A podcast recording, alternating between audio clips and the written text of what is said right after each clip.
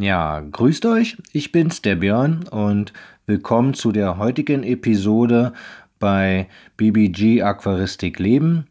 Ähm, heute geht es, wie Folge-Episode schon angekündigt, um die Cyanobakterien oder auch Blaualgen genannt. Und heute wollen wir auch hier die Ursachen und die Bekämpfung einmal ähm, durchgehen. Und wie bei jeder Episode über das Thema Algen wollen wir auch heute anfangen mit dem Aussehen.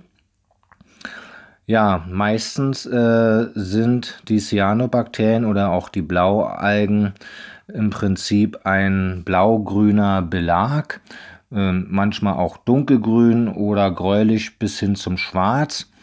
Und dieser Belag überzieht halt oft zum Anfang den Boden, aber eben auch, wenn man sie gewähren lässt, ähm, zieht sich dann dieser äh, Belag auch über Steine, Wurzeln und meist auch über Bodendecker.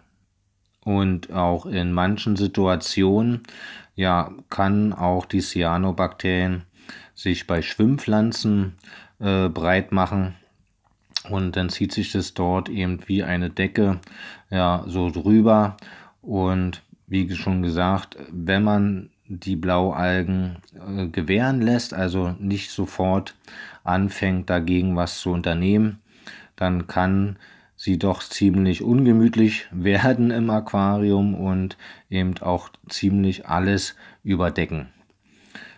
Ähm, ja, sehr bekannt ist eben auch, dass wenn man diese Cyanobakterien oder Blaualgen im Aquarium hat, dass dann auch das Wasser sehr muffig und sehr stark riecht.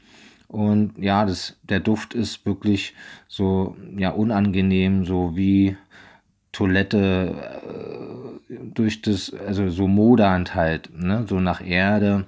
Also wirklich nicht schön. Also das stinkt schon tatsächlich.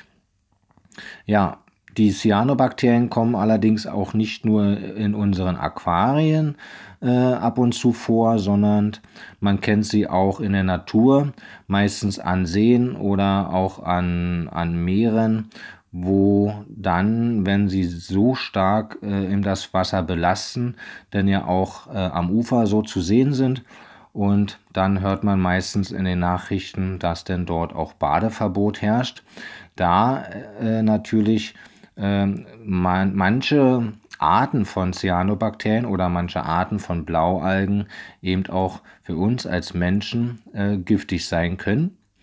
Denn es gibt weltweit so circa um die 2000 verschiedenen Arten von Blaualgen. Ja, kommen wir nun zu den Ursachen. Ähm, also warum entstehen Cyanobakterien oder Blaualgen? Ähm, eines ist auf jeden Fall sicher, äh, diese Alge oder die Bakterien wachsen egal ob kaltes oder warmes äh, Wasser. Also die Temperaturen haben äh, keinen Einfluss auf den Wachstum dieser Alge.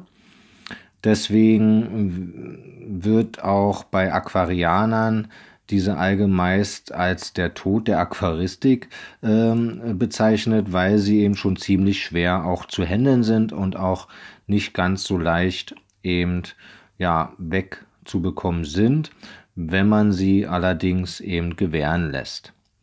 Ja, typische Ursachen sind, ähm, dass sie eben, wie schon vorher auch ein bisschen so angerissen, eben meistens beginnen zu wachsen im Kies oder im Sand, also sprich im Bodengrund. Und warum? Also man sieht es oft äh, vorne äh, beim Bodengrund eben an den Scheiben, so eine dunkelgrünen bis schwarzen, bläulichen eben Belege. Ja, und ja, warum wachsen sie dort? Weil zum einen hat man eben dort im Bodengrund eine geringere Strömung und sobald eben diese Bakterien oder diese Alge eben in Ruhe gelassen wird, also durch wenig Wasserbewegung oder eben durch keine Störung von Fischen oder, oder Fressfeinden etc. Ja, ähm, die Scheibe reflektiert eben das Licht sehr stark dort und deswegen kann auch das Licht dann eben im Bodengrund und gerade da vorne eben eindringen und somit eben dem Wachstum der Alge äh, fördern. Auch hier, äh, wie bei jeder anderen Alge, ist natürlich auch die fehlende Balance eine sehr große Ursache, also eine Balance aus Licht, Pflanzenmasse und Pflanzenwuchs. Heißt also im Umkehrschluss, wenn man eben eine zu starke Beleuchtung hat im Verhältnis zu der Pflanzenmasse oder eben auch zu schnell oder langsam wachsenden Pflanzen, dass eben dadurch ja eben auch den Pflanzenwuchs beeinflusst, dort natürlich dann auch diese Alge ja sich eben wohlfühlt und dann auch anfängt zu wachsen. Auch eine Ursache äh, kann sein, also ist jetzt noch nicht so direkt eben äh, speziell erkundet, allerdings äh, schon oft beobachtet worden, dass eben, äh, wenn man zu wenig Nitrat äh, eben als Nährstoff im Aquarium hat, aber gleichzeitig zu viel Phosphat durch eben zu hohen Fischbesatz oder durch äh, zu viel, ja, durch den hohen Fischbesatz eben zu viel Kot, zu viel Mulmecken oder eben auch viele tote Pflanzen, äh, äh, äh die eben vermodern etc. pp. Das alles äh, fördert natürlich auch die Cyanobakterien. Das Problem dabei ist eben oft, dass eben gut laufende Filter eben ähm, das Nitrat meistens so gegen 1,0 Milligramm pro Liter eben hält, also so wirklich gering äh, ja, wie fast nur möglich. Hm, wenn man natürlich den Nitrat zudüngt, äh, trotz alledem hat man eben meistens immer bei einem gut laufenden Filter eben einen sehr geringen Nitratwert. Gleichzeitig, wie äh, schon erwähnt, wenn man eben dann aber zu hohen Fischbesatz oder dergleichen hat, steigt natürlich der Phosphatgehalt und demzufolge muss man da eben halt schauen, äh, dass man eben das Phosphat so gering wie möglich hält oder eben das Nitrat durch eine äh, extremere Düngung von Nitrat, ähm, durch Booster zum Beispiel, eben doch stark erhöht. Ja, und nicht zu verachten ist eben natürlich auch als Ursache eine zu schwache Mikroflora im Bodengrund. Damit meine ich jetzt, ähm, also in dem Bodengrund entwickeln sich ja kleine Tierchen, kleine Krebsarten oder eben auch kleine äh, äh Würmer, so eine weißen Scheibenwürmer sieht man denn oft an den äh, Aquarienscheiben. Und äh, die halten sich eben äh, im, im Großen und Ganzen im Bodengrund auf und lockern natürlich diesen auch auf und vertilgen eben dort auch eben absterbende Reste, was natürlich dann, wenn diese Mikroflora zu schwach ist, also zu wenig davon im Bodengrund äh, da ist, dann natürlich auch die Cyanobakterien ja, fördern und den Wachstum der Blaualgen eben fördert. Ja, wie kann man jetzt äh, nun die Cyanobakterien oder auch die Blaualgen eben äh, im Griff bekommen oder bekämpfen? Ja, auch diese Algenart schmeckt wohl äh, den meisten äh, Fressfeinden eher nicht so. Ähm, deshalb gibt es eben wenige äh, Fressfeinde äh, für die Cyanobakterien, die man eben auch dort als Helfer einsetzen kann. man hat halt beobachtet, dass eben die Posthornschnecke zum Beispiel auch Blaualgen mag und auch frisst.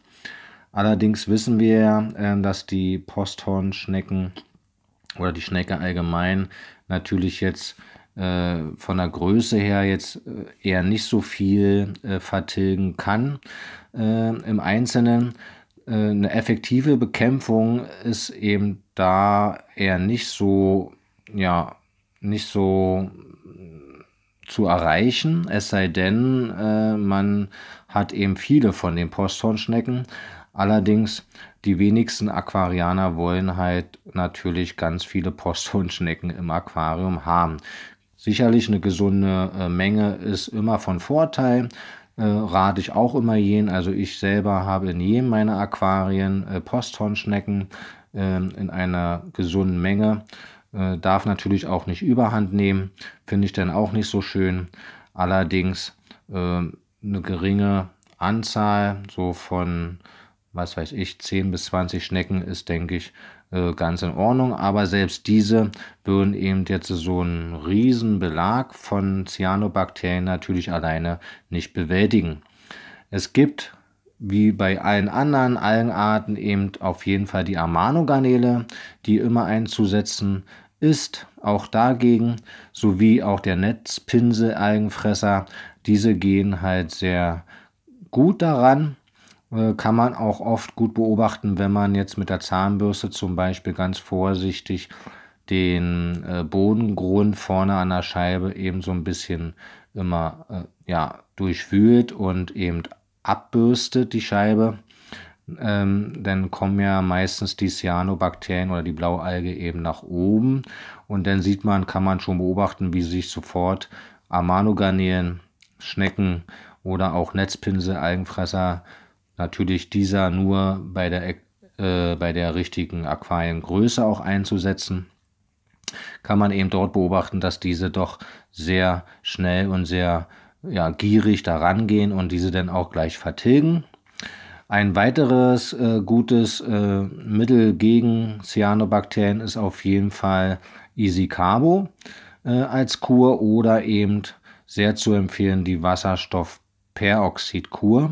Ähm, die kann man eben in Maßen benutzen dagegen und gerade eben vorne äh, oder auch im Bodengrund vorne an der Scheibe mit einer ja, mit so einer Spritze, mit so einer Kanüle eben vorne dran, kann man diese wirklich gut einnebeln im Bodengrund und man wird dann ein, zwei Tage später sehen, dass dort die Cyanobakterien und Blaualgen verschwinden. Bei dieser 7-Tage-Kur von dem Wasserstoffperoxidkur ähm, ja, benutzt man denn die Einnebelmethode? Mehr dazu aber möchte ich euch gerne in der kommenden Episode, wenn wir denn Algenmittel, die nützlich sind, behandeln gegen Algen, näher erläutern und auch näher beschreiben. Dann äh, natürlich im Zusammenhang mit dieser 7-Tage-Kur ist dann auch wirklich zu empfehlen, drei Tage davon wirklich das Licht mal auszulassen. Also äh, sprich so eine kleine Art Dunkelkur äh, zu vollziehen. Auch da muss man natürlich schon schauen, selbst Tageslicht ist ausreichend dafür, dass eben Cyanobakterien äh, auch die Lichtquelle nutzen zum Wachsen, um auch Photosynthese zu betreiben. Deshalb ähm, ist es aber schon im Zusammenhang mit dieser 7-Tage-Kur eben sehr zu empfehlen, das Licht drei Tage davon auszulassen. Ja, natürlich auch hier wie bei jeder anderen Alge ist definitiv die mechanische Entfernung wirklich auch äh, ein, gute, ein gutes Mittel gegen die Bekämpfung dieser Algen durch eben beim Absaugen äh, der Algen beim Wasserwechsel. Und ganz wichtig ist davor, bevor man eben das Wasser eben wechselt und absaugt, vorher mit so einem Pinsel eben wirklich die äh, den Belag von Hardscape, von äh, Wurzeln, von der Scheibe, äh, vom Bodendecker eben so wirklich durch, durch äh, Abpinseln, durch Stören quasi zu lockern ähm, und dann eben mit dem Schlauch das alles abzusaugen. Wichtig ist auch, da ja, wie zum Anfang schon erwähnt, die Cyanobakterien oder die Blaualgen eben auch ähm, eben eher ruhiges Gewässer mögen, also wo keine richtige Strömung quasi aufkommt oder herrscht, sollte man eben hier auch versuchen, die Strömung im Aquarium einfach zu optimieren. Soll jetzt natürlich nicht heißen, dass man jetzt nun extra eine Strömungspumpe irgendwo äh, einbringen muss ins Aquarium, aber man sollte halt schon schauen, dass eben eine gesunde Wasserbewegung eben herrscht im Aquarium, dass eben äh, man das eben auch irgendwo mit dem Einstellen oder des, des Auslaufs, des Filterauslaufs irgendwie hinbekommt, eine schöne gesunde Ringströmung oder eben so eine Strömung, die eben nach beiden Seiten einmal so im Kreis herumgehen. Das ist schon wirklich zu empfehlen, ähm, sodass eben ja, eine gesunde Strömung eben überall herrscht, somit auch diese Bakterien, also diese Cyanobakterien eben nicht irgendwo sehr doll zur Ruhe kommen. Ja, das war's denn jetzt äh, mit dieser Episode zum Thema Cyanobakterien, Blaualgen, Ursachen und Bekämpfung. Ich hoffe, ich konnte euch auch heute hier einen guten Überblick geben äh, und äh, ihr könnt davon eben eine Menge anwenden und eine Menge äh, umsetzen. Wie gesagt, nächste Woche dann das Thema äh, Algenmittel, äh, welche nützlich sind und wie man sie vernünftig benutzt. Äh, würde ich mich sehr freuen, wenn ihr auch denn kommende Woche eben wieder einschaltet, um auch diese Episode denn zu verfolgen. Solltet ihr noch nicht abonniert haben, lasst gerne ein Abo da, damit ihr eben keine Folge mehr verpasst. Und dann wünsche ich euch heute noch einen schönen Restdienstag, eine schöne Restwoche und dann hören wir uns nächste Woche wieder. Tchau!